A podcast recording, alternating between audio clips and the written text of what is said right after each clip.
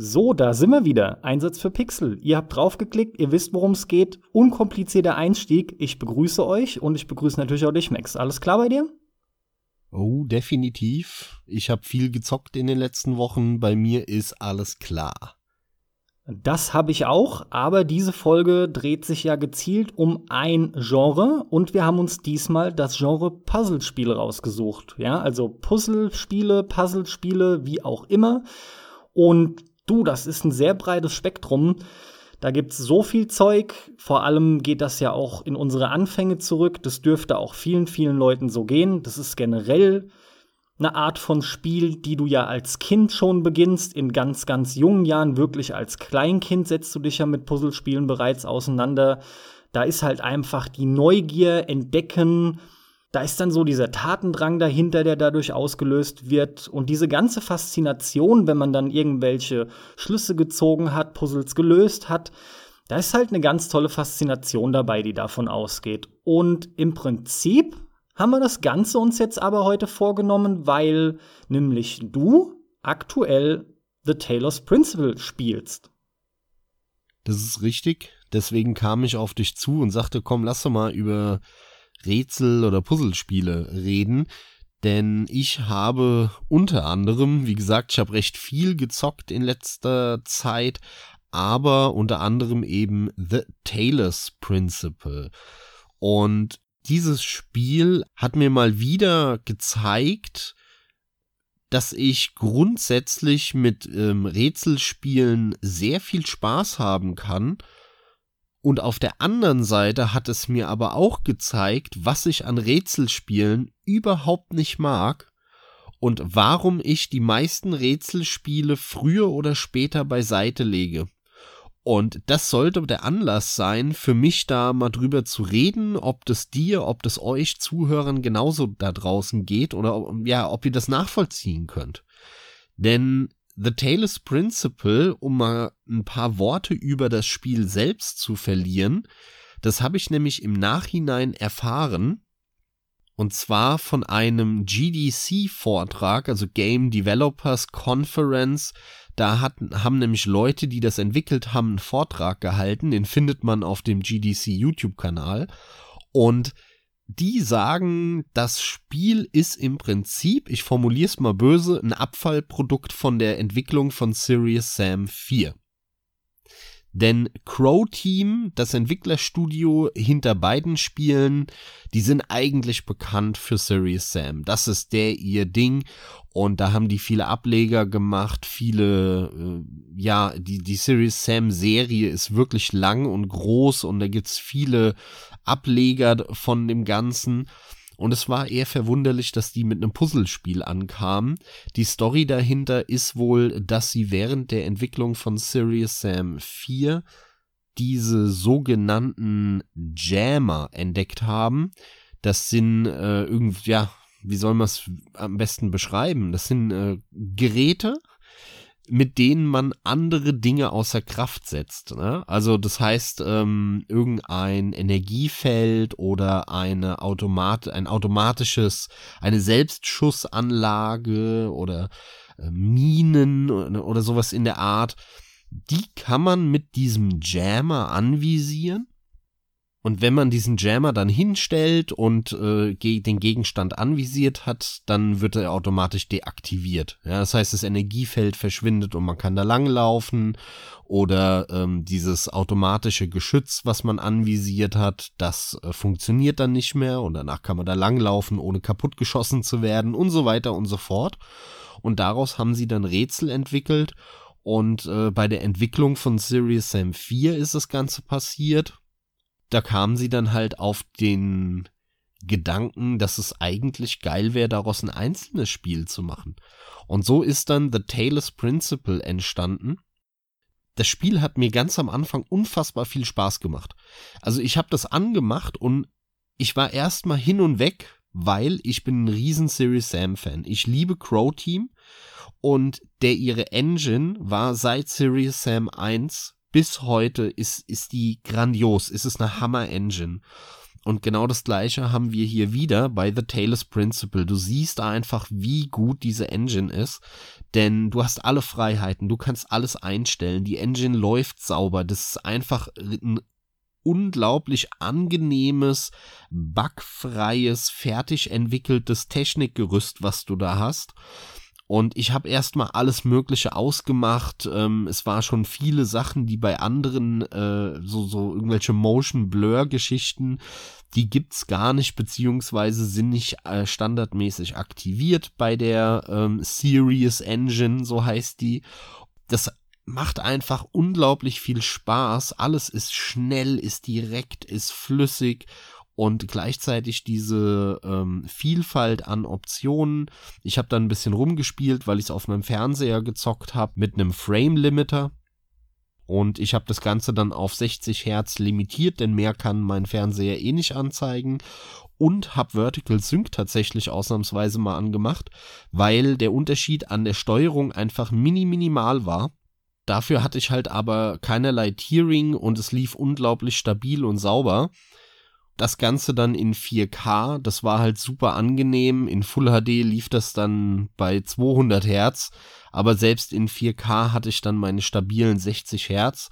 Also technisch ein, ein Meisterwerk, eine tolle Engine, kann ich jedem nur empfehlen.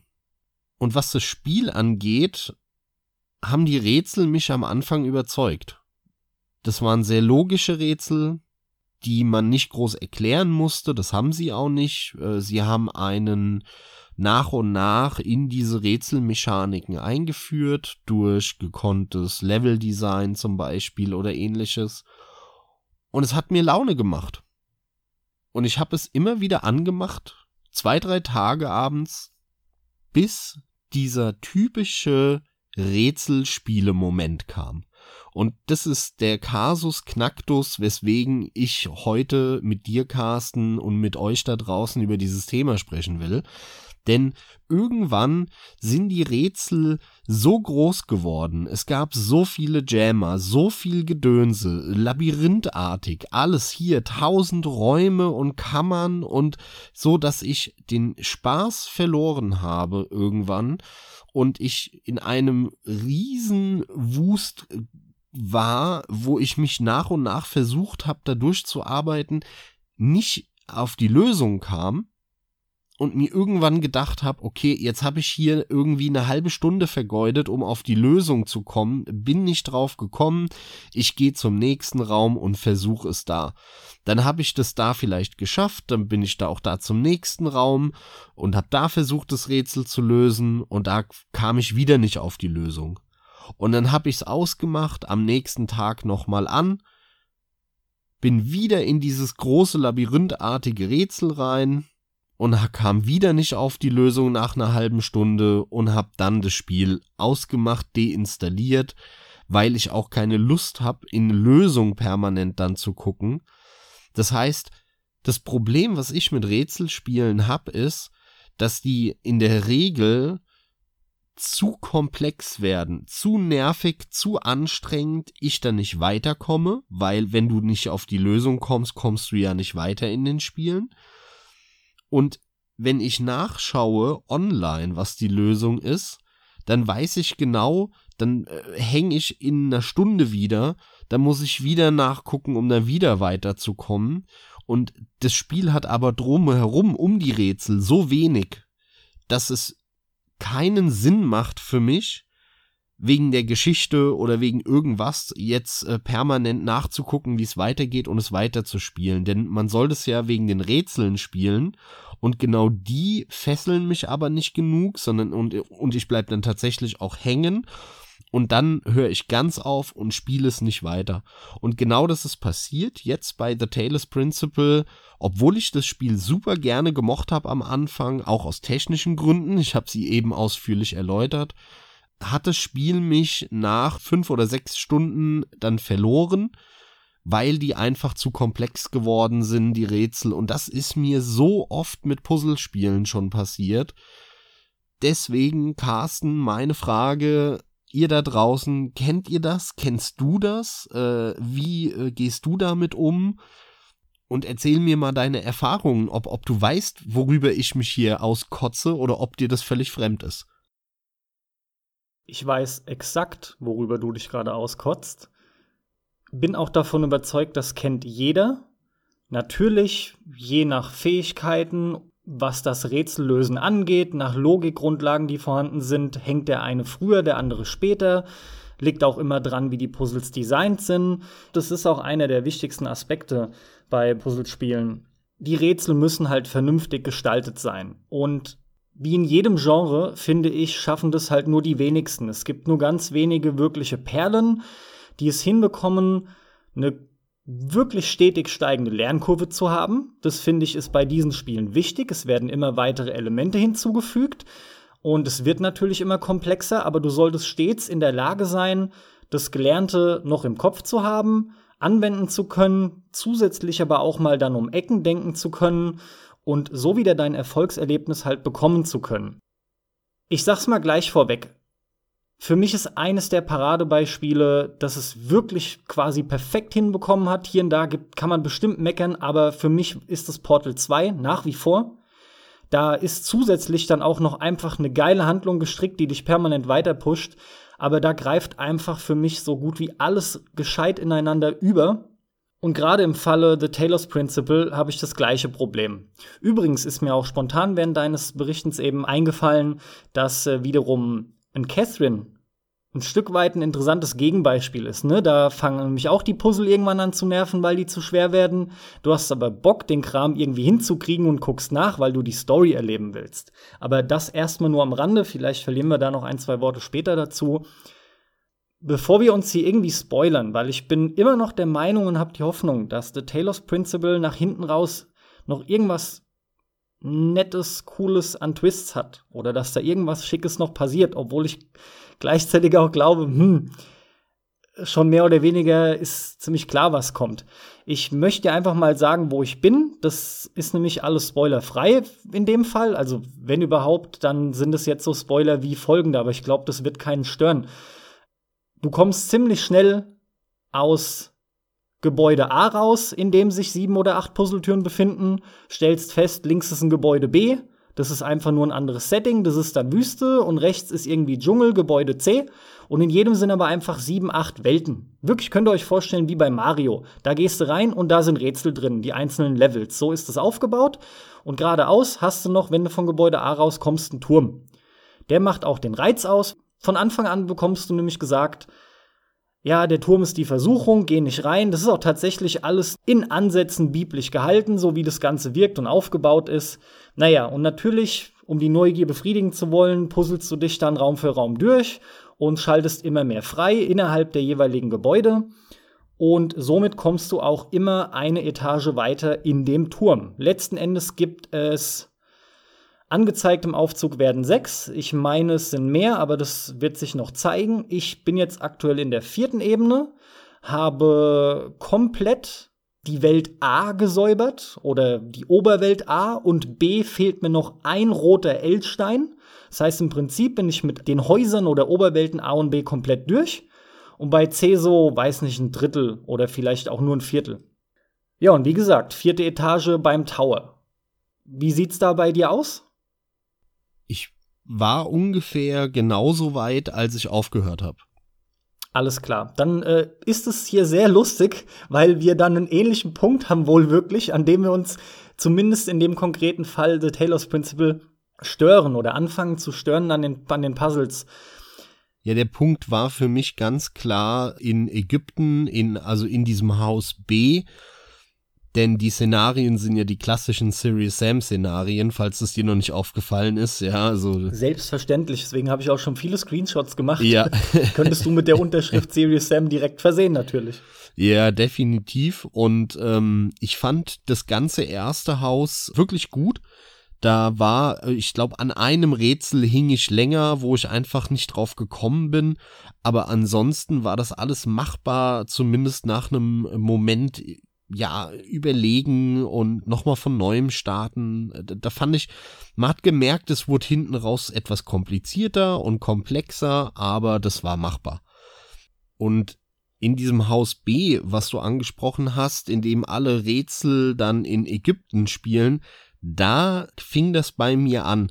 Also äh, irgendwo in, ich weiß nicht, Tür zwei, drei von, von denen, die da drin waren, also irgendwo so grob in der Mitte. Da fing das für mich an, dass die Rätsel zu komplex in der Regel wurden und äh, ich, ich da stellenweise nicht mehr durchgeblickt habe und ich auch nach mehrmaligen, wie gesagt, nochmal beiseite legen, einen Tag ruhen lassen, nach einem Tag wieder neu anfangen, habe ich bin ich nicht drauf gekommen. Keine Chance. Ich wusste nicht, wie es weitergeht und hätte dann nachgucken müssen. Und zu dem Zeitpunkt war mir aber klar, das Spiel hat im Prinzip keine Geschichte, sondern nur so ein bisschen bedeutungsschwangeres Blablabla bla bla drumherum. Ähm, das heißt, die Story ist mir scheißegal, die, weil die ist eh nicht vorhanden und zumindest vermute ich, dass da auch äh, gegen Ende, was ich jetzt nicht gesehen habe, nicht mehr viel kommt. Und das war dann der Punkt, wo ich aufgehört habe. Also ich war, glaube ich, auf Ebene drei oder so in diesem Turm in der Mitte. Und äh, ja, irgendwo gegen Ende in, in diesem Ägypten, in dieser Ägyptenwelt in Haus B. Kann ich voll verstehen. Ist wirkt, da sind wir sehr ähnlich, ist ja, ist ja wirklich interessant. Ähm, ich, ich will dir auch gleich, weil es echt sau lustig ist.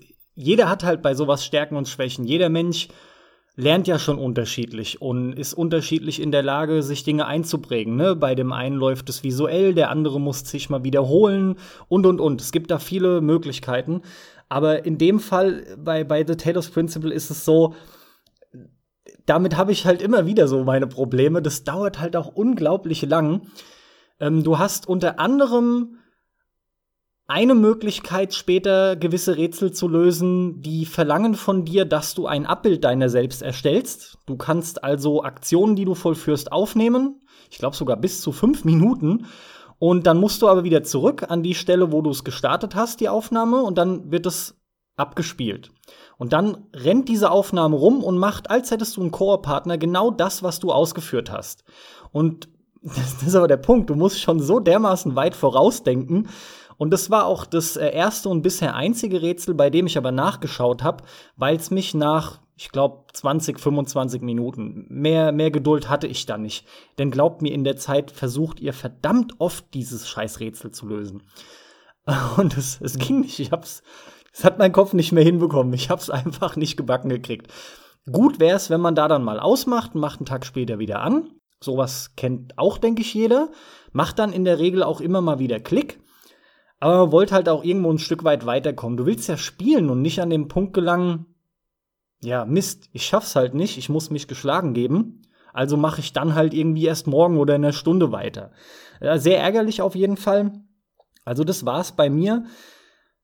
Generell muss ich sagen, dass mir das Spiel die Hälfte der Zeit, die ich bis jetzt darin verbracht habe, viel zu leicht war. Ich dachte anfangs noch coole Lernkurve, aber eigentlich kriegst du erstmal Rätsel hingeschmissen, die sind lächerlich. Und zwar weit über das Tutorial hinaus. Also ich bin im Prinzip fast das gesamte Haus A durchgerannt, als, als würde ich die Rätsel auswendig kennen. Nicht ganz so extrem, aber die Hälfte oder drei Viertel bin ich durchgerannt. Mir war sofort klar, was zu machen ist. Das fand ich erschreckend simpel. Und dann wurde es aber auch nach und nach schwerer. Nur, Irgendwann nach den ersten paar roten Tetris-Blöcken, denn das sind die Teile, die ihr einsammelt, das sind Tetris-Steine und die müsst ihr auch in einem Tetris-artigen Konzept zusammensetzen, später um Türen zu öffnen. Nur fallen die Steine nicht runter, sondern ihr müsst immer ein größer werdenderes Quadrat füllen mit auch immer mehr Teilen, die als reine Anzahl hinzukommen. Das nervt dann auch irgendwann ab. Naja, auf jeden Fall ist es so bei mir gewesen, dass nach den ersten paar roten Teilen, da war auf einmal ein starker Sprung und der war gar nicht ähm, irgendwie darin begründet, dass die Levels zu groß wären, sondern dann kommt halt so viel zusammen und dann wird es plötzlich so komplex, dass ich mich gefragt habe, wo jetzt hier die wirkliche Lernkurve war. Klar weiß man, wie alles funktioniert. Du weißt, wie du Strahlen umlenkst, wie du das Störsignal benutzt, du weißt, wie das mit Kisten funktioniert und den Ventilatoren und auch diesem Aufnehmen. Ist alles gut und schön. Aber von jetzt auf gleich gefühlt wurde das so stark kombiniert in manchen Rätseln, dass man da hängt dann. Man hängt einfach fest. Und das ging mir so. Es war relativ plötzlich. Ja, das ist genau der Punkt, wo ich dann aufgehört habe. dieses Problem haben alle Rätselspiele und es gibt ganz wenige, die so gut gemacht sind wie so ein Portal, wo das nicht der Fall ist, weil die es schaffen, diese simplen Rätsel am Anfang für den Einstieg, klar, da hängt keiner, die kriegst du hin, mal schneller, mal langsamer, aber da kommst du durch. Und mir kommt es persönlich so vor, als würden die meisten Spiele dieser Art, die haben keine Mitte, sondern die haben am Anfang Rätsel, die einfach nur zeigen sollen, wie das Spiel funktioniert. Da rennst du durch. Und dann kommen ein paar Rätsel, wo du dir denkst, aha, schau an, ah, da muss ich jetzt kurz überlegen. Und danach kommt das restliche Spiel nur noch Rätsel, die so schwer sind, dass mir der Spaß daran vollkommen vergeht. Die schaffen es alle nicht, die mitzufinden. Und das einzige Spiel, das das im Prinzip geschafft hat, war Portal 1 und 2 bei mir. Beide definitiv. Weil die beide bis zum Ende Rätsel haben, die machbar sind, die für mich nicht nervig riesengroß sind, wo ich den Überblick verliere und dann äh, gefühlt stundenlang dummes Zeug machen muss, wo ich selber nicht mehr durchblick und weiß, was ich da mache, sondern äh, die haben dieses mittlere Level an, ey, das kann man schaffen, da kann man durchblicken und zwar ohne jetzt hier irgendwelche mathematischen Formeln auf dem Zeichenblock aufzuschreiben. Das hat Portal toll geschafft, aber die meisten anderen schaffen das nicht. Und ich habe vor ein paar Monaten The Witness gespielt. Mhm. Und The Witness ist auch ja genau das gleiche. Du hast eine schöne Welt und in dieser Welt sind äh, irgendwelche Rätsel. Die Rätsel sind immer, dass du auf so einem komischen, wie so ein Schachbrettartigen Muster ähm, irgendwelche Linien zeichnen musst. Da sind tolle Ideen drin. Wirklich ganz tolle Ideen diese Felder sind dann kombiniert mit irgendwelchen Schatten, die von den Bäumen der Insel darauf äh, geworfen werden. Und manchmal musst du die Schatten umgehen, manchmal darfst du nur in den Schatten bleiben, manchmal musst du irgendwelche Linien nachempfinden. Und die Prinzipien, nach denen das funktioniert, waren da schön verknüpft mit der Umwelt. Und es war eine ganz tolle Idee, aber auch da da sind wirklich Rätsel dabei. Da kommen dann später so Farbfilter, wo du dann unter Blaulicht, unter Rotlicht, unter Grünlicht und was weiß ich, das wird so unnötig komplex, weißt du, anstatt dass es spaßig bleibt und einfach eher zu einfach als zu schwer bleibt. Machen Sie es genau andersrum. Sie denken sich, der Spieler, der will jetzt Herausforderung, der will, dass es ganz schwer wird und genau das macht mir keinen Spaß. Genau da verlieren sie mich. Also ich spiele lieber zwei Stunden lang zu, zu leichte Level als eine Stunde lang zu schwere. Klar. Im Prinzip sind wir aber hier bei dem, was ich eingangs sagte. Das ist halt das Problem von gutem Design über das ganze Spiel hinweg. Ja? Im Idealfall hast du halt eine geile Lernkurve und ich glaube, das ist es letzten Endes. Dieser Mix aus Schwierigkeitsgrad, der ansteigt, in Verbindung mit der Lernkurve bei Puzzlespielen. Den hinzubekommen, das erfordert halt wirklich ein richtig gutes Polishing von einem Game. Und ich sag dir, wie es ist, das ist einfach so schwer hinzubekommen, das schaffen nur die wenigsten. Da ist ein Arsch voll Arbeit für nötig. Oder du sagst auch bewusst, wir reduzieren es ein bisschen und machen nicht nur die oberschwersten Dinge rein. Aber ja, ein Stück weit mag das auch auf The Taylor's Principle zutreffen, so im Nachhinein überrascht es mich jetzt schon, dass es so extrem abgefeiert wird. Mir ist alles klar mit, wow, hätte man von denen nicht gedacht. Jetzt kommt da mal sowas.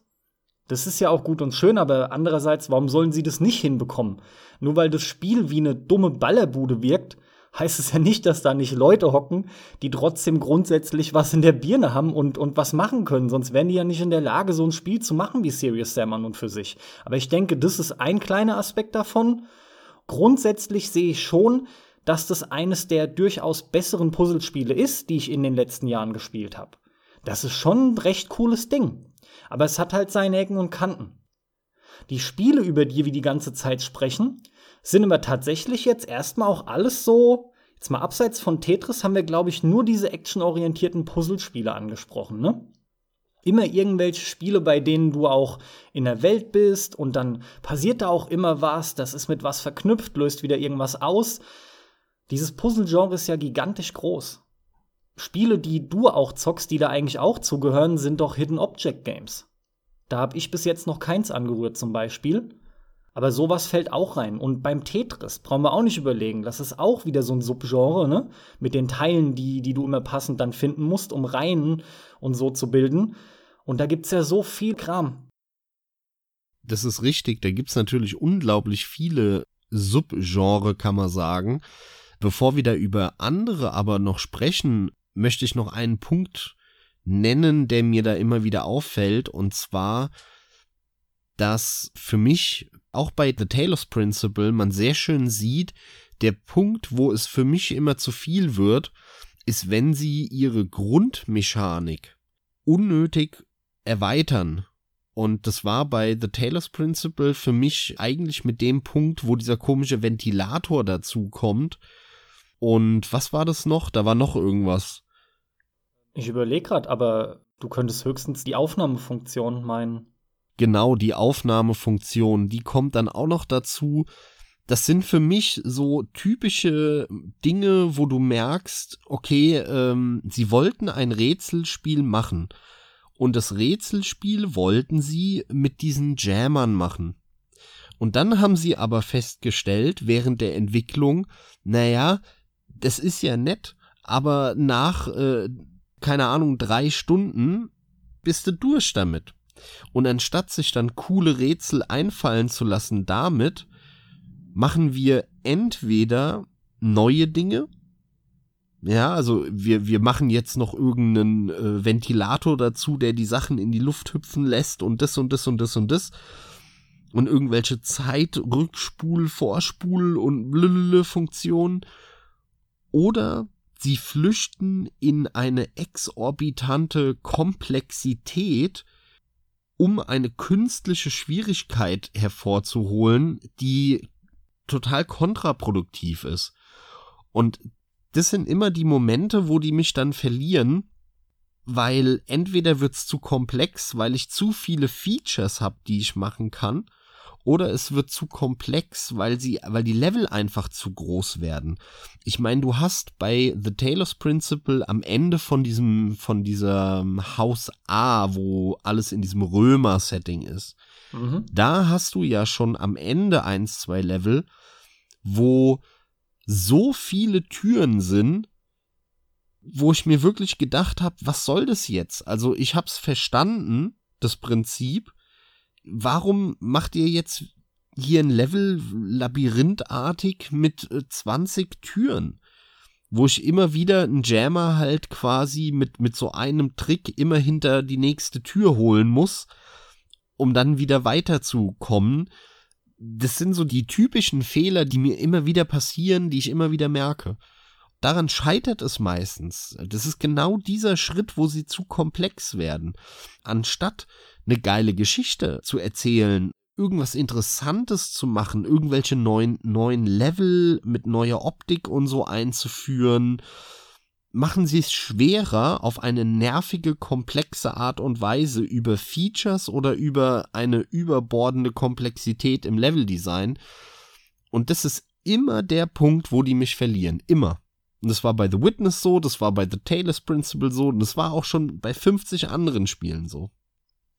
Ja, also ich fand es jetzt an der Stelle noch bei weitem nicht so schlimm wie du, äh, was die Rätsel selber angeht. Im Prinzip sind auch die allermeisten Räume soweit eher klein bis maximal mittel. Ich empfinde die noch nicht als zu groß, aber es beginnt so langsam. Was sich aber jetzt häuft, und das ist schade, weil das sind schon unzählige Rätsel bisher gewesen. Wir sind auch weit übers Tutorial hinaus.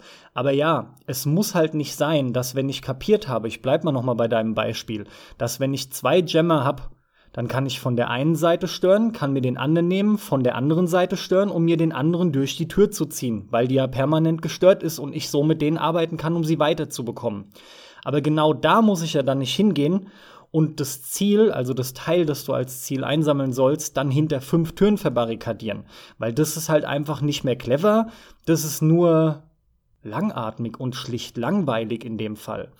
Das scheint aber jetzt erst so peu à peu wirklich zu beginnen, was mir viel früher negativ leider aufgefallen ist, wie die Türen innerhalb des Turms verschlossen sind. Denn grundsätzlich hast du das zwar auch schon vorher, ne? du öffnest Türen mit den gesammelten Tetris-artigen Puzzleteilen.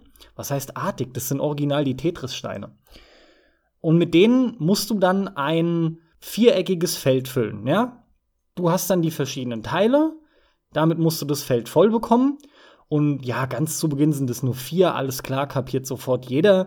Dann sind es irgendwann mal sechs, sieben, ey, und mittlerweile bin ich aber, ich glaube, bei zwölf oder sowas. Und du bist einfach nur dumm am Rumprobieren nach hinten raus, um dann irgendwo festzustellen, ah, hätte ich das jetzt an der einen Stelle geändert, wird's gehen, aber dann ist es so eingebaut, dass es nicht geht, nur das eine natürlich zu nehmen, ist klar, du musst dann alles wieder irgendwie umbauen und es macht vor allem auch keinen Spaß mehr. Es ist zu verschachtelt, es ist einfach, der Spaß ist dann hier in dem Fall komplett weg, weil die Komplexität, jetzt wiederhole ich dich ja tatsächlich, aber die ist jetzt wirklich auf einem Level angekommen, das ist einfach unnötig. Dann hätte ich eher dafür gesorgt, dass es weiterhin bei nur vielleicht sechs, sieben Teilen bleibt, aber irgendwas passiert mit diesem Spielfeld selbst. Keine Ahnung genau was, aber vielleicht, dass ich's mal irgendwie bewegt. In der Mitte hast du was Statisches, drumherum bewegt sich noch was und du kannst die beiden füllen und nur an einer gewissen Position passt es dann zusammen. Keine Ahnung. Ich bin kein Puzzlespieldesigner, aber an der Stelle ist es einfach dieses Klassische und das habe ich als Problem. Wir lassen uns keine neuen Sachen mehr einfallen, sondern wir machen vom Bestehenden mehr. Und genau dann hört es bei mir meistens auf, Spaß zu machen.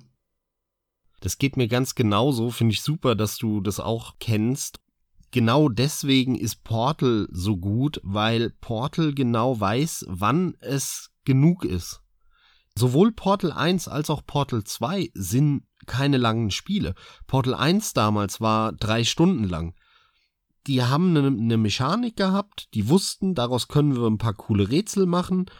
Und dann haben die passende Rätsel sich ausgedacht, haben das bestückt mit einer schönen äh, Geschichte und einem netten Ende und schon hattest du ein grandioses Drei-Stunden-Spiel. Und bei Portal 2 haben sie ja nichts anderes gemacht als dasselbe nochmal, aber ein bisschen länger. Sie haben sich dann halt noch ein paar mehr Features einfallen lassen, ne, wie dieses komische, ähm, diese Flüssigkeit, auf der du hüpfen kannst und wo du beschleunigst, um dann halt äh, nochmal Rätsel für die doppelte Zeit daraus zu quetschen und ansonsten das gleiche Erfolgskonzept nochmal zu wiederholen mit der coolen Geschichte und einem coolen Ende. Die wissen einfach, wann genug ist und wann sie aufhören müssen. Und die meisten hören dann aber nicht auf, sondern denken sich genau an dem Moment, nö, wir machen jetzt keine coole Geschichte oder coole Sprüche oder äh, irgendwas oder, oder hören das Spiel hier auf, sondern hier fängt das Spiel erst richtig an. Und jetzt wird's richtig groß und nervig und komplex, anstatt einfach aufzuhören. Diese simple Aussage, in der Kürze liegt die Würze oder nenn es wie du willst, das befolgen die ganzen Entwickler nicht und das ist echt schade, denn auch so ein Taylor's Principle könnte, wenn es sich mehr an solche Dinge hält, ein wirklich fantastisches Spiel sein und ich würde dann auch der Presse zustimmen, dass es halt solche hohen Bewertungen verdient hat, aber so muss ich, du hast es äh, irgendwie eines der besseren Puzzlespiele genannt, das trifft's schon ganz gut es ist eines der besseren, weil es eine tolle Grafik-Engine hat und ähm, es auch einen ziemlich coolen Anfang hat und so, aber es ist zu wenig drumherum, zu wenig Geschichte, es ist nicht auf dem Punkt genau, ja, dieses, äh, es ist zu langatmig und es wird zu komplex hinten raus das sind die typischen Fehler und man müsste eigentlich nicht viel machen, um das zu umgehen. Und ich verstehe nicht ganz, woher das kommt. Also weil, weil die meisten Puzzlespiele haben dieses Problem. Ist das irgendwie so, dass die Entwickler dann, wenn die so in ihrem Flow drin sind, nicht merken, wann es zu viel ist, nicht genug Tests machen mit den Zockern, mit irgendwelchen, ja, Qualitätsmanagement und dann merken die, okay, nee, da haben die Leute, da verlieren die den Spaß dran, das hauen wir raus sondern dass die dann sagen, oh nee, und noch mehr und ah, ich habe noch eine Idee, so können wir es noch komplexer machen und noch schwieriger und noch größer und so und hier und da Und äh, am Ende ist das so ein Rätselkrebsgeschwür, was null Spaß mehr macht, aber der Entwickler ist stolz auf sich, weil er am Ende noch ein riesigen, schweres, komplexes Level eingebaut hat. Also irgendwie so muss das entstehen. Genau, und ich sag dir gerne nochmal, ich bin der Meinung, das ist das Problem, was grundsätzlich jedes Genre hat, weil einfach die meisten Entwickler nicht in der Lage sind, das in dieser geilen Perfektion hinzubekommen. Die wenigsten Spiele sind halt wirklich genial. Das ist aber mit allem so. Das Allerwenigste ist tatsächlich genial. Und du kriegst halt natürlich viel Mittelmäßigkeit. Aber schau doch mal in andere Genre. Da hast du doch auch die immer wiederkehrenden gleichen Probleme. Lernkurve ist ein Punkt, der lässt sich direkt perfekt auf alle Genres fast übertragen gefühlt. Ja? Du merkst doch immer wieder, dass wir über, über Balance sprechen. Über die Tatsache, dass eine Schwierigkeit zum Beispiel nicht gut ausgeglichen ist. Das kriegen Entwickler irgendwie in den allerwenigsten Fällen im Allgemeinen hin. Und hinzu kommen dann so Dinge wie, ja, aber der Kunde hat ja auch einen gewissen Anspruch, zumindest in der Masse, an die Länge eines Spiels. Wir trauen uns jetzt auf keinen Fall, das Spiel nur fünf Stunden zu machen. Ja, im Falle von Taylor's Principle hättest du halt dann nur die Hälfte der Stockwerke am Turm gehabt. Ich schieb das auf solche Dinge. So, so fies das klingt, aber ich glaube halt, der Kram ist einfach wirklich sauschwer zu machen, sodass da so ein absolutes Brett rumkommt, wie in Portal 2 zum Beispiel. Und deswegen kannst du solche Spiele halt im Jahr locker an einer Hand abzählen. Das Interessante daran ist ja, dass die Schlussfolgerung ist, dass es aber bei kaum oder bei keinem anderen Genre so relevant ist, ein gutes Balancing und ein, ein gutes Pacing auch, ja, dass, dass, dass man sich eben nicht verrennt und verläuft in, in der immer gleichen komplexen Soße, dass man darauf unglaublich achten muss bei Rätselspielen, denn wenn man da das Ganze außer Kontrolle geraten lässt, dann kippt direkt das gesamte Spielgefühl und es ist bei keinem anderen Genre so wichtig wie bei Rätselspielen. Ja, bin ich voll bei dir. Die Lernkurve ist das wichtigste Element bald überhaupt, ja. Das muss passen. Lernkurve in Kombination mit der Ausgeglichenheit des ganzen Schwierigkeitsgrades ist bei dem Spiel so wichtig. Du hast ja nichts anderes, was dir daran Spaß macht.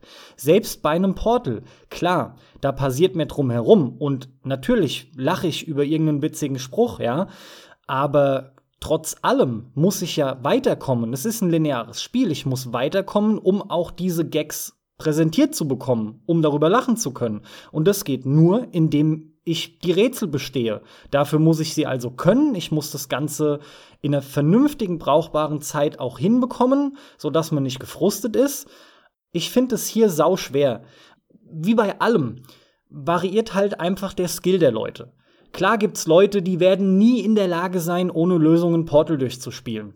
Es gibt mit Sicherheit aber auch Leute, die spielen Portal durch, als hätten sie nie was anderes gemacht, außer das auswendig zu lernen. Ganz so krass ist es nicht, aber ich denke, der Punkt ist klar, worauf ich hinaus will. Es ist hier mit Sicherheit auch sau schwer, einen guten Mittelweg zu finden.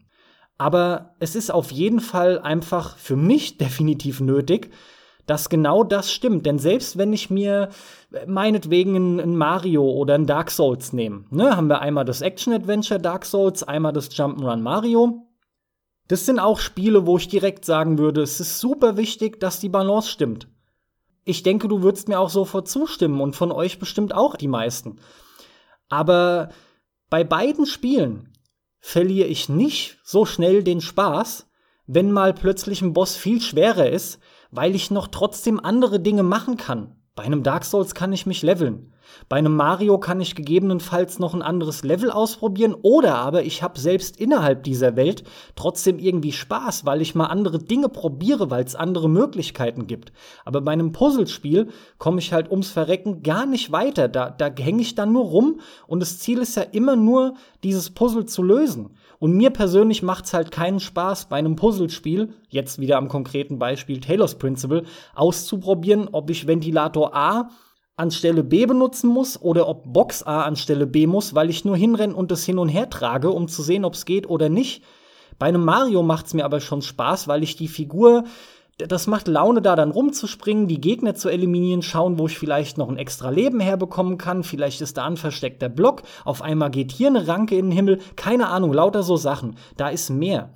Und, und für mich ist das so die Begründung, warum das irgendwie einfach nötig ist, dass das da schon Spaß macht und das der essentielle Bestandteil eines solchen Spieles sein muss.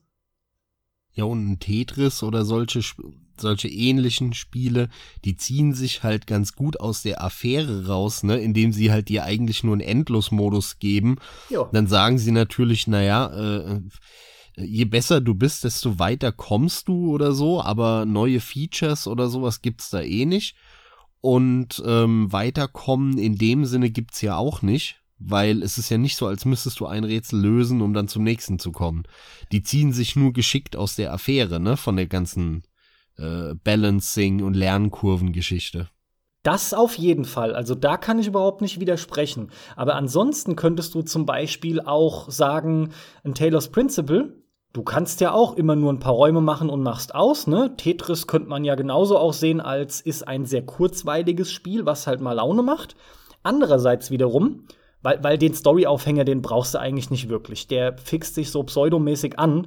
Aber wie du schon richtig gesagt hast, im Prinzip kommen immer nur wieder bedeutungsschwangere Sprüche und das war's. Da, da passiert eigentlich gar nichts wirklich. Sorry. Das ist die erste Stunde oder zwei ganz nett, wenn er mal sagt, oh, wo bist du jetzt? Ich scanne mal das Gebiet, weil du dich in den Turm schleichst und du kommst wieder raus.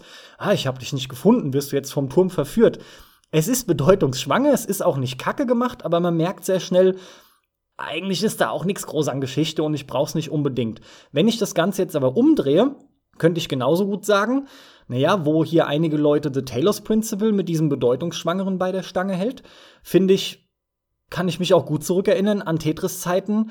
Gerade Gameboy Gamelink Kabel war damals ein Brenner, aber hey, du konntest da teilweise genauso drei, vier, fünf Stunden am Abend hocken, gerade mit einem Kumpel, wenn du gegeneinander gespielt hast, und dann, dann, dann ging das als weiter. Also auch hier greifen dann beide Aspekte, aber was die Lernkurve grundsätzlich angeht, wie du schon sagtest, die ziehen sich halt da richtig gut aus der Affäre damit, aber du hast halt ein anderes Subgenre. Das merkt man genau daran, nämlich du hast keine einzelnen Räume, die für sich bestehen müssen, sondern streng genommen gibt's nur diesen einen Raum oder es ist dieses eine Spielkonzept und du wirst besser bei diesem, bis du halt die schnellste Stufe schaffst. Meistens ist es dann aber auch Endlosmodus, von daher ja, Deswegen sind es ja diese Tile-Matching-Games. Tetris-Klone halt, kennt man ja. Das hat aber auch Crow Team richtig gemacht, meiner Meinung nach, dass sie immer diese Welten, wo du so fünf oder zehn Rätselräume zusammen auf einem Platz hast, sozusagen. Denn ähm, wenn du dann in einem nicht weiterkommst, kannst du halt einfach aus einem aus dem Raum rausgehen, in den nächsten Raum rein und dann machst du da weiter. Das heißt, es ist nicht linear und du kannst dann relativ gut mal variieren und bleibst nicht komplett irgendwo hängen und äh, musst dann halt nachschauen, sondern kannst halt weitergehen, da ein Rätsel lösen und dann wieder zurückkommen und dir denken, ach, warum bin ich da vorhin nicht drauf gekommen? Meine Erfahrung ist aber, das hört sich in der Theorie schön an, in der Praxis ist es eigentlich nie so, denn mir geht's so, wenn ich da nicht drauf komme, komme ich nicht drauf. Auch wenn ich da morgen noch mal reinschaue. Das ist einfach meine persönliche Erfahrung. Echt? Und äh, ich, ich bin da dann drin und weiß nicht, wo es weitergeht. Und am nächsten Tag gehe ich wieder rein, bleib an der gleichen Stelle hängen, weiß wieder nicht, wo es weitergeht. Mir bringt das gar nichts, überhaupt nichts.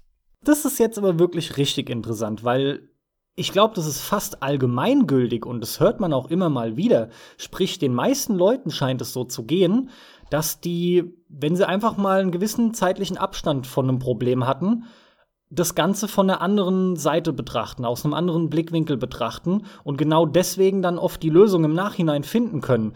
Bei dir, was du gerade schilderst, bedeutet ja aber dann relativ plump, du, du gehst so ran, wie du es eh wieder lösen wolltest. Das heißt, egal wie viel Abstand zeitlich dazwischen wäre, du gehst wieder mit derselben Lösung ran und deswegen hängst du auch an derselben Stelle. Das wäre aber sau komisch, das kann ich mir ja kaum vorstellen. Ja, was heißt mit der gleichen Lösung? Es war ja keine Lösung. Nur mir fällt nichts anderes ein. Und mit dem bleib, gleichen ich, Ansatz, genau. Ja, mit dem gleichen Ansatz oder so, keine Ahnung, nenn's wie du willst, aber ich, ich denke dann nach, wie ich es anders lösen kann und komme halt wieder nur auf die Alternativen, die aus irgendwelchen Gründen nicht gehen und äh, dann hänge ich wieder so. Ich weiß, was du meinst. Grundsätzlich, wenn man hängt, ja. Also es gibt sowohl als auch. Es gibt, gibt diese Rätsel, wo du hängst, da raucht dir aber einfach nur gerade sprichwörtlich die Birne. Die kannst du dann meistens später wieder lösen, weil du grundsätzlich ohnehin schon in der Lage dazu gewesen wärst, aber gerade irgendwie, sag ich mal, dein Kopf einfach zu ist. Ja? Aber dann gibt's natürlich die Dinge, dazu ist dein Kopf schlicht nicht in der Lage, weil du diesen Lösungsansatz nicht siehst oder erkennst oder nicht kapierst, was die von dir wollen. So kann man es meinetwegen auch ausdrücken, Genau. um die Schuld auf die Entwickler zu schieben.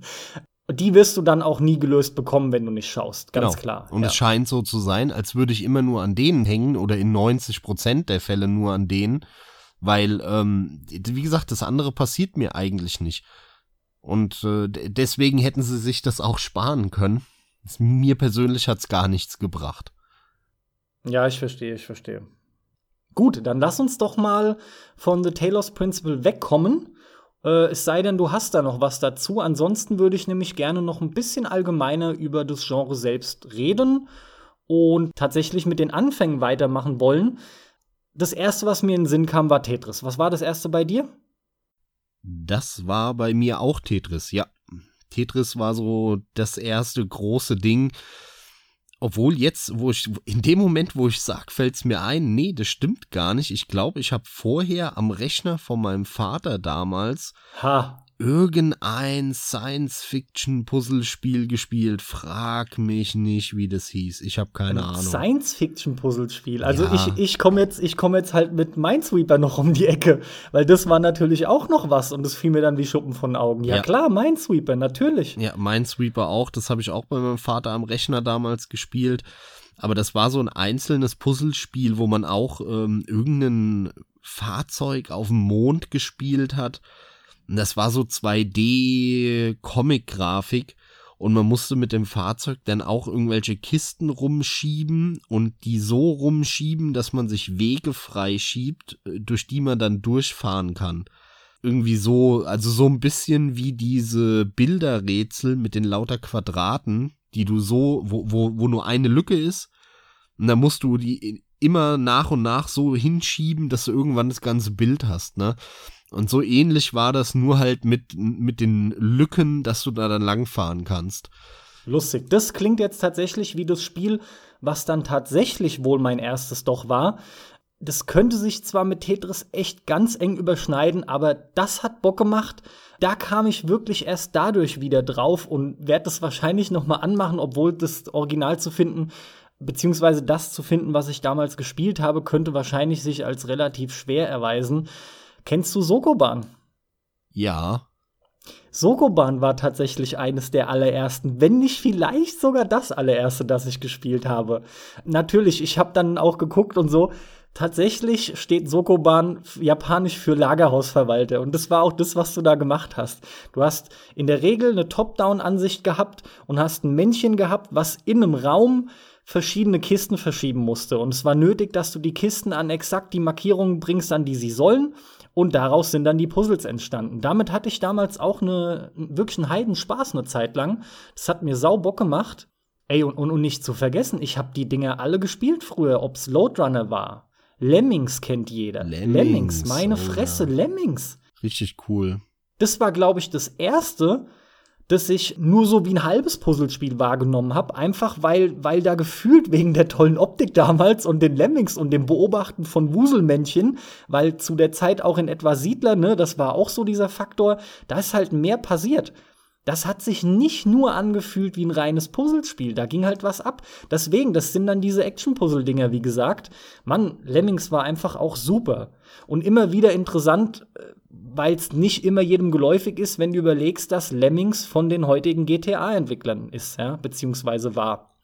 Finde ich auch mal wieder cool. An denen ich übrigens gerade vor kurzem vorbeigelaufen bin in Edinburgh, weil Ah, die ja. da ja ihren Sitz haben, immer noch, äh, vor, also Rockstar North ist es dann, glaube ich, ne? Die haben da immer noch das Gebäude, äh, das, was damals eben DMA-Design war, die Genau. Lemmings gemacht haben und dann danach GTA und dann von Rockstar gekauft wurden und dann bis heute nur noch, nur noch GTA machen und Red Dead Redemption. Mhm. Jan, was ich von dir aber auch noch gerne wüsste, ist, hast du damals schon The Incredible Machine gespielt? Heutzutage wird es, glaube ich, weitergeführt unter Crazy Machine und gibt es jetzt auch erstmals in VR. Das war eigentlich einer der allerersten, wenn nicht sogar der erste quasi physikbasierten Puzzler, obwohl das noch keine richtige Physik in dem Sinne war, die da ablief. Aber du hast das mit diesen Kettenreaktionen gehabt. Hamster im, im Rad, weißt du, der konnte eine Glühbirne zum Leuchten bringen, dann musstest du das mit irgendwelchen äh, Schnüren noch verbinden oder Leitungen und was weiß ich, konntest Bälle über irgendwelche Förderbänder laufen lassen, lauter so ein Zeug. Ja, ich habe irgend so ein Spiel gespielt, das muss aber ein Nachfolger gewesen sein, denn der hatte schon eine etwas schönere Grafik und eine etwas bessere Physik. Das habe ich mir irgendwann mal boah, Mitte der 2000er, so 2003, 4, 5, da habe ich mir das mal in irgendeiner Grabbelkiste mitgenommen, in einem Saturn Mediamarkt, was weiß ich äh, wo.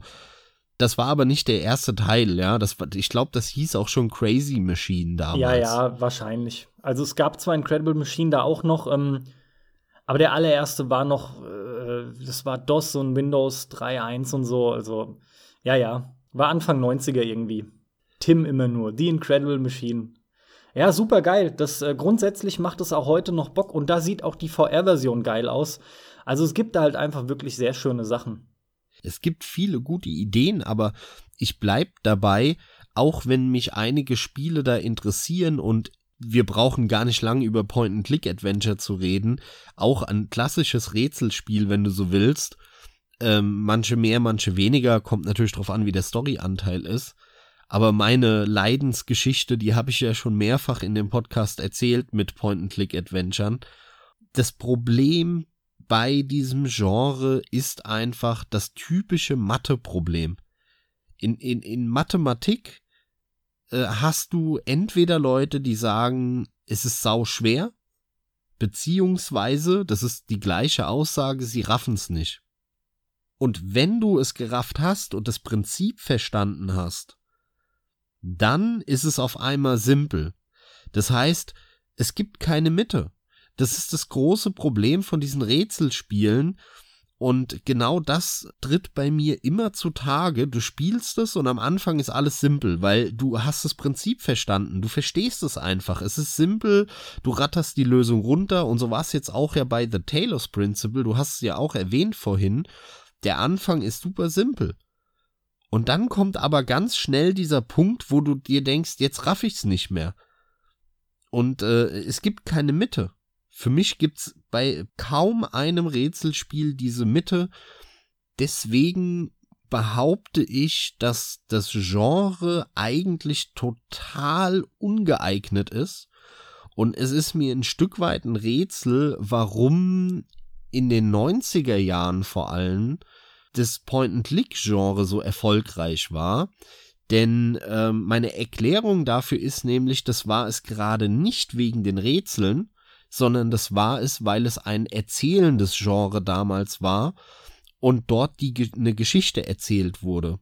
Und die, die Point-and-Click-Entwickler haben sich selbst zerstört damit, dass sie die Rätsel in den Vordergrund gestellt haben. Denn hätten die konsequent die Geschichte in den Vordergrund gestellt und die Rätsel versimplifiziert, banalisiert fast schon und das für jedermann geöffnet, dann würden wir wahrscheinlich heute noch alle AAA Riesen Point-and-Click-Adventure spielen. Und dadurch, dass sie aber immer mehr kleiner, komplexere Rätsel, noch sinnloser, noch abstrakter, noch abstruser, absurder vor allem sein mussten, damit sie lustig sind, dadurch haben sie sich selbst kaputt gemacht und haben dann heute ja eigentlich aus einer langen Perspektive, ne, wenn du mal wirklich dir die Videospielgeschichte anguckst, zu einer absurden Situation geführt, dass das erzählende Genre heutzutage der Ego-Shooter geworden ist. Der Ego-Shooter, der, wo früher einfach nur Bum Bum, Peng Peng und so war, das ist heute, da, da werden die großen Geschichten erzählt. Gut, es stimmt nicht ganz. Äh, es ist auch das Third-Person-Genre. aber die Point-and-Click-Adventure-Entwickler haben sich selbst damit kaputt gemacht.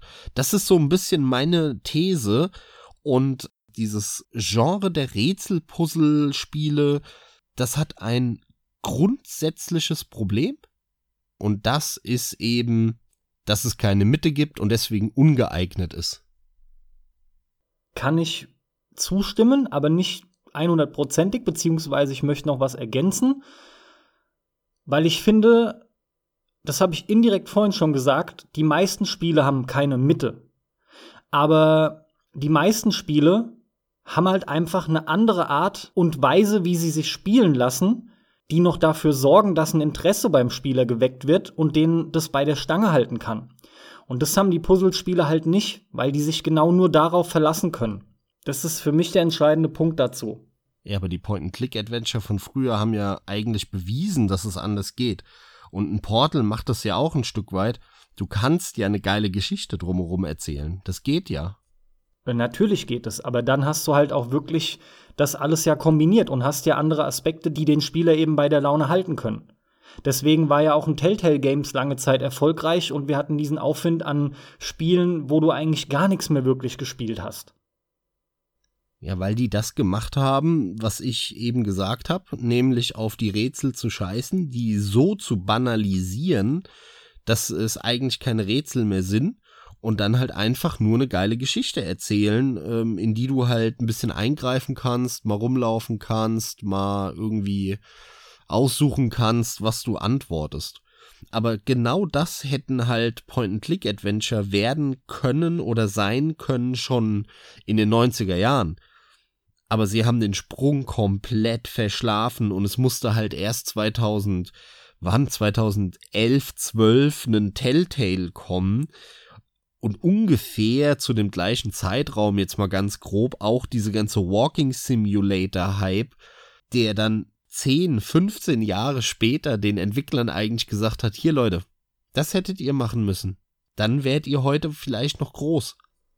Ja gut, aber da wurden halt die falschen Wege eingeschlagen. Das ist ja hinreichend bekannt, was willst du machen? Das war, war halt so, das ist in Stein gemeißelt. Es ist nur ein Beleg dafür, für meine Theorie, dass Rätselspiele ein einfach ungeeignetes Genre sind, weil sie keine, was den Schwierigkeitsgrad angeht, keine wirkliche Mitte haben, weil entweder du blickst durch, dann ist es simpel, oder du kommst nicht drauf, dann bleibst du hängen und es ist sau schwer. Und gleichzeitig die ganzen Probleme, die wir jetzt in, in der letzten Pi mal Daumen, Dreiviertelstunde, Stunde angesprochen haben, die das mit sich zieht, das haben andere Spiele häufig auch, aber nicht so stark. Und deswegen sind die anderen Genres viel prädestinierter dafür. Und, und das sieht man eben schön an diesem Point-and-Click-Adventure-Problem äh, und an dem Untergang des gesamten Genres dann ab den 2000ern. Die haben sich komplett auf diese Rätsel fokussiert und damit haben sie das Genre im Prinzip zerstört. Genau, weil das ist nicht die Stärke von einem guten Spiel. Du, du musst es vermischen oder du musst es halt extrem nahezu perfekt hinbekommen. Ansonsten gehst du damit ein.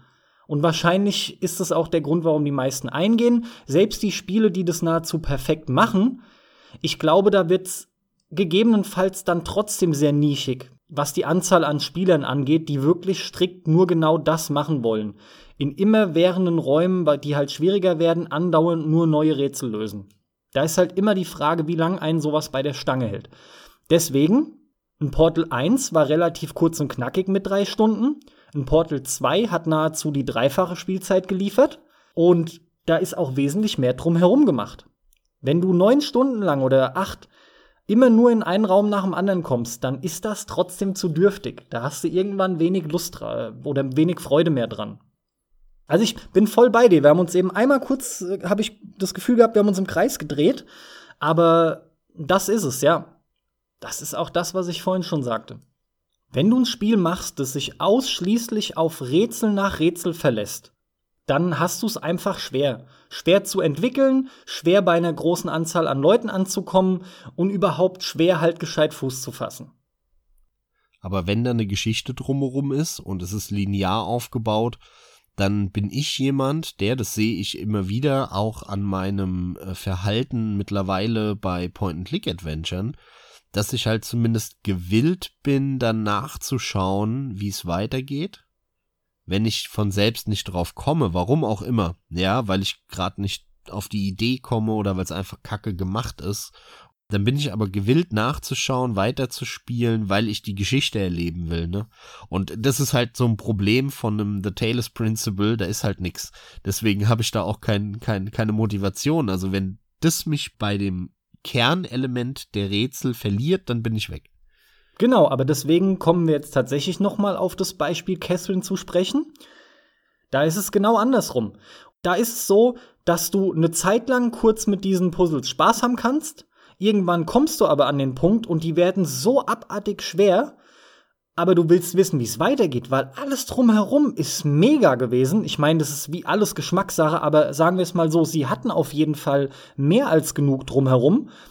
Und du hast dann immer dieses Dilemma, weil du zum einen eine coole Story hast mit einer Optik, die dir vielleicht noch extrem zusagt und und und. Und auf der anderen Seite aber eben das Spiel selbst, das, was du spielst, was dir dann keine Freude mehr ab einem gewissen Punkt bereitet. Das finde ich sau schade. Das macht's für mich dann immer nahezu unerträglich. Ich find's super ätzend, wenn ich feststelle, eigentlich will ich hier nur noch einen interaktiven Film haben, will aber nicht das eigentliche Spiel währenddessen noch spielen müssen. Und das drückt es auch gerade aus, mit diesem Müssen noch mal zusätzlich. Das ist halt mega schade dann. Und das sind dann so Games, wo ich immer wieder merke, hm, die hätte ich anders präsentiert, wirklich lieber konsumiert. Ja, das geht mir ganz genauso bei Catherine. Ich stimme dir da auch voll zu. Catherine ist ein tolles Beispiel, weil die Geschichte einfach richtig cool war und spaßig. Auch die ganze Atmosphäre, ne, da immer zwischen mhm. den Rätseln in diesem, in dieser Kneipe rumzugammeln, das war einfach gut gemacht.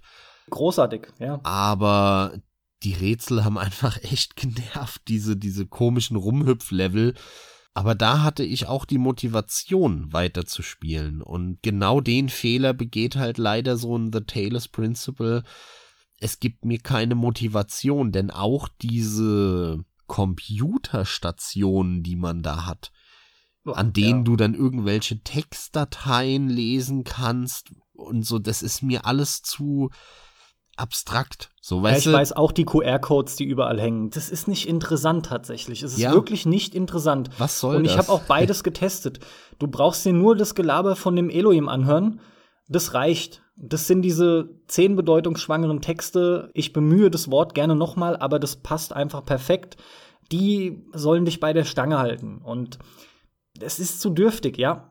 Und hier ist es nämlich so es ist das Rätsellösen an und für sich. Wenn du da wirklich hardcore-mäßig unterwegs bist, ist das in Ordnung. Aber man sollte sich auch bewusst sein, dass man nur das hat. Es ist stur einfach ein Rätsel nach dem anderen lösen, mit immer wieder denselben Rätseln, um Türen zu öffnen. Was ich aber faszinierend finde, ist, dass ähm, die Kritik, die wir auch daran üben und die Probleme, die wir beschreiben an dieser Art von Spiel, in der Presse meines Erachtens nicht wirklich vorhanden ist oder anders formuliert, wenn ein Spiel relativ simple Rätsel hat, dann wird es immer, immer in jedem Test als negativ ausgelegt. Das finde ich hochgradig interessant. Das habe ich schon so oft erlebt dass irgendwo bei einem Test von einem Spiel dann dabei stand, auf einem 4Players, auf einer GameStar, auf einer, was weiß ich, IGN oder irgendwo auf so solchen Spieletestseiten. Ähm, ja, äh, leider zu leichte Rätsel, da hat man Potenzial verschenkt und ich freue mich jedes Mal und denke mir, jawoll, das bedeutet, die Rätsel gefallen mir.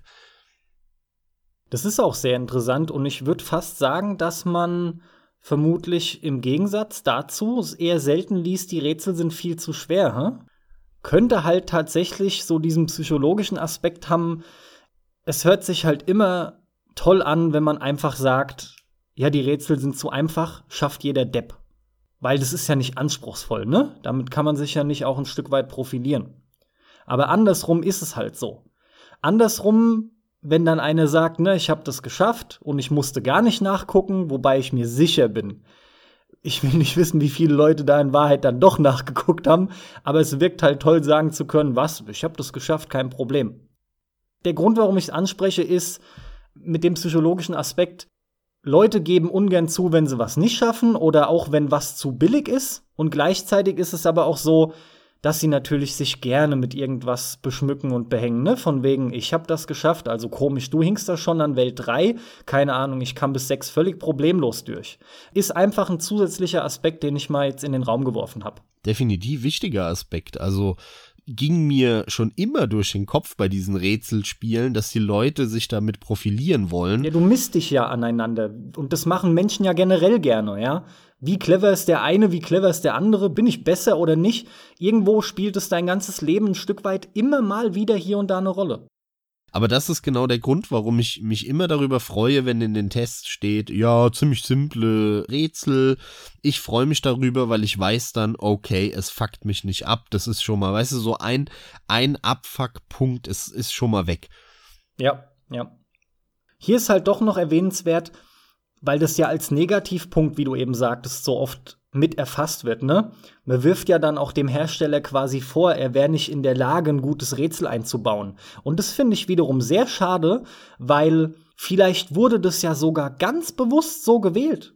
Könnte aus dem Grund sein, damit es jeder Depp schafft, oder auch einfach aus dem Grund, mehr wäre übers Ziel hinausgeschossen, und wir möchten aber gar nicht das damit erreichen, dass hier einer eine Stunde lang an der Kopfnuss hängt, sondern dass man das schafft und auch das Gefühl hat, weiterzukommen, aber im Endeffekt geht es uns ja auch um andere Dinge. Also ich finde es echt recht kompliziert, einfach zu sagen, die Rätsel sind zu leicht und zu sagen, das ist ein Negativaspekt. Ich meine, wenn du jetzt tatsächlich dir Taylor's Principle vorstellst als Spiel, was drei Stunden geht, wie Portal, und du hättest aber wirklich nur in diesen drei Stunden die erste Hälfte von Welt A, dann könnte ich es verstehen. Ein Spiel, wo es nur um die Rätsel geht, aber du rennst da durch und es sind Rätsel, als würdest du wie ein Dreijähriger gucken müssen, ob du den Würfel, die Pyramide und die Kugel in die richtigen Steckplätze bekommst. Da würde ich mich dann auch verarscht fühlen. Das wäre dann meiner Meinung nach ein Cash Grab. Da würde ich zustimmen, dass es ein Kritikpunkt ist. Aber nicht so nebenbei, wenn es dann mal heißt, die Rätsel sind zu leicht, obwohl es auch sein kann, dass die Rätsel überhaupt nicht der Hauptteil sind oder man das vielleicht sogar bewusst so gewählt hat. Also ich will damit sagen, ich finde es nicht in Ordnung, das so zu pauschalisieren. Andererseits kommen wir auch schnell in diesen Bereich, was da teilweise für Punkte angeführt werden, sowohl auf der Plus- als auch auf der Minusseite, ist eh wieder ein Thema für sich. Gut, natürlich, klar. Aber der eine passt so schön zu unserem Thema Puzzlespiele. Ja, klar, klar. Ja, Carsten, ich glaube, dann haben wir doch das Thema Puzzlespiele eigentlich ganz gut abgearbeitet, oder? Ist denn für dich das Liebste, ne, das Liebste ist falsch. Tatsächlich, deiner Meinung nach, das, was bisher das Beste war, Portal? Uh, das ist schwierig zu sagen. Ja, doch, doch, ich denke schon. Ja, zumindest in dem Bereich diese physikbasierten, actionorientierten Puzzle, ja, bei denen halt auch mit Story was passiert und so. Mm, jein. Ähm, also, es gibt viele kleine Spiele, die hervorragend sind. Ähm, mhm. Ich bin ja ein Riesenfan von den SAP-Spielen, ZUP. Mhm. Da gibt's ja SAP 1 bis 12 mittlerweile, SAP X, SAP XS, SAP was weiß ich was. Ja, ja aber die sind super. Ja. Und die gehen immer nur so eine Stunde lang, plus minus. Und das sind auch Rätselspiele. Da geht es darum, in welcher Reihenfolge und in welchem Timing du die Kisten zum Explodieren bringst und wie die Kugel dann wohin läuft, wann du da dann wieder auf den Auslöser drückst. Das ist aber so toll gemacht. Das sind grandiose Puzzlespiele, die für mich auf der gleichen Ebene wie ein Portal sind.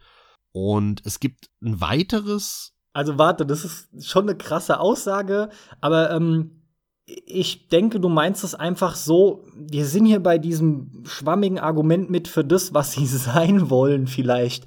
Da steckt natürlich ein ganz anderer Anspruch dahinter und ein anderes Budget und diese Spiele kannst du nur bedingt vergleichen. Aber grundsätzlich von, von dem, was sie mit den Rätseln machen, äh, schaffen sie beide wirklich das Gleiche. Sie schaffen es nämlich, anspruchsvoller zu werden, nicht zu schwer zu werden und dich bei der Stange zu halten, sodass du Bock hast, weiterzumachen. Ungeachtet der Tatsache, dass bei Portal drumherum noch mehr passiert. Und in dem Punkt sind die gleich und stimme ich dir uneingeschränkt zu. Und das ist bei den Sub-Spielen der Hammer. Eins geht eine Stunde, wie du schon sagtest, kostet ein Euro. Top die Dinger. Gut, klar, natürlich beziehe ich das auf die Rätsel, weil es gibt ja keine Story drumherum in den Sub-Spielen wie bei Portal. Und, Ihr wollt es ähm, nur nicht so stehen lassen. ja, das ist. Für ist mich steht Sub auf einer Stufe wie Portal 2. Natürlich denkt man im Kopf schon auch sich die gewissen Punkte hinzu, beziehungsweise andere weg. Das ist klar.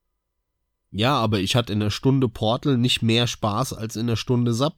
Und darauf kommt's an. Es ist mir egal, ob das Story noch mit dabei ist oder nicht. Oder ob die Grafik besser ist oder nicht. Am Ende kommt's drauf an, wie viel Spaß ich hab. Und da ist es für mich auf dem gleichen Level. Also da gibt's für mich keinen Unterschied. Egal, wo da jetzt im Detail die Unterschiede sind, ja. Ja, ich sag ja, in den Sachen, in denen du sie vergleichen kannst. Und da gehst du vom kleinsten gemeinsamen Nenner aus und das ist Sub aber es gibt noch diverse andere, ja, die auch äh, kleinerer Natur sind, die mir aber hervorragend gefallen haben. Ähm, eines heißt Bars and Balance, hervorragendes kleines Knobelspiel, das auch ähm, weiß, wann es aufhören muss. Äh, das ist nicht besonders lang, das hat man so nach, ich glaube, ich müsste nachschauen, aber das ist auch nur eine Stunde lang, maximal zwei. Danach bist du da auch durch. Aber tolles, tolles kleines Rätselspiel. Also es gibt Rätselspiele, die da genau diese Mitte treffen, die so schwer zu treffen ist in diesem Genre und die weder ausarten und exorbitant unnötig komplex werden auf der einen, noch sich ohne Ende Zeit am Anfang lassen mit irgendwelchen Tutorials, sondern die konzentrieren sich auf das Wesentliche, zack, zack, ein, zwei Stunden, gute Rätsel und danach ist auch vorbei. Was man so ein bisschen mit einbeziehen könnte, auch in diese ganze Rätselgeschichte, sind Tower Defense Spiele, denn die haben auch was von Rätseln.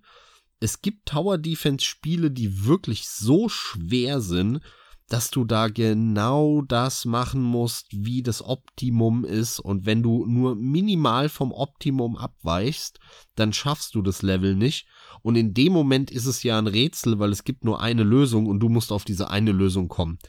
Aber man, man, man könnte halt eben sagen, die gehören dazu. Und äh, ich bin zwar nicht der allergrößte Tower Defense äh, Freak, aber ich habe das Genre im Laufe der Zeit äh, sehr zu schätzen gelernt und zwar insbesondere durch die Kingdom Rush Spiele. Kingdom Rush, Kingdom Rush Frontiers und Kingdom Rush Origins. Und jetzt kommt bald Kingdom Rush Revenge, glaube ich, oder Vengeance. Eins von beidem. Da spielt man dann die Bösen die andere Seite, gegen die man in den drei vorherigen Teilen gekämpft hat.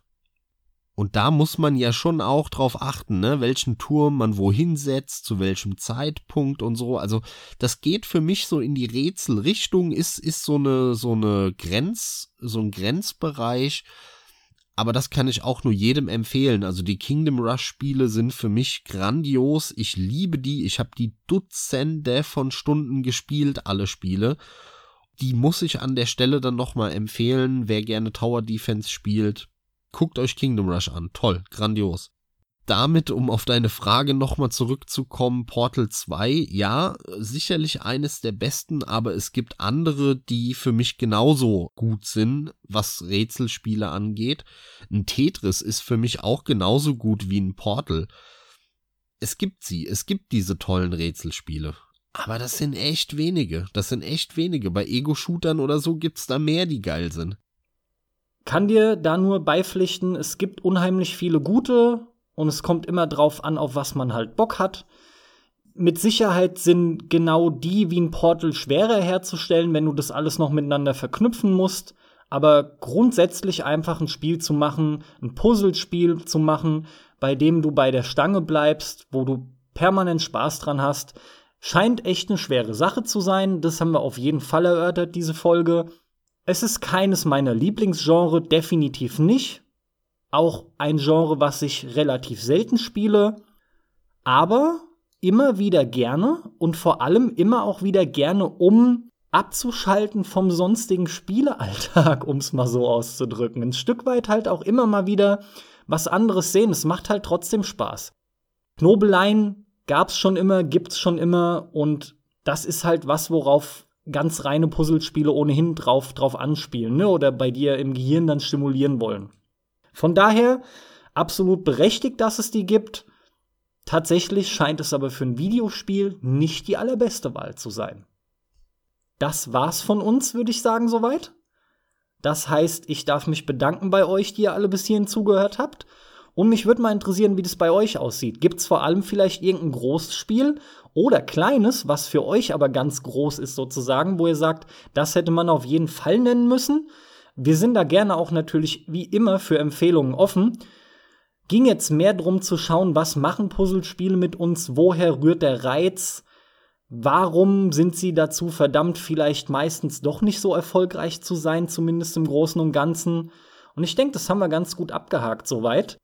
Wie gesagt, vielen Dank. Ich wünsche euch noch einen angenehmen Resttag und wir hören uns bis zum nächsten Mal. Viel Spaß beim Zocken. Dem schließe ich mich mal wieder uneingeschränkt an. Auch von mir. Ciao und bis zum nächsten Mal.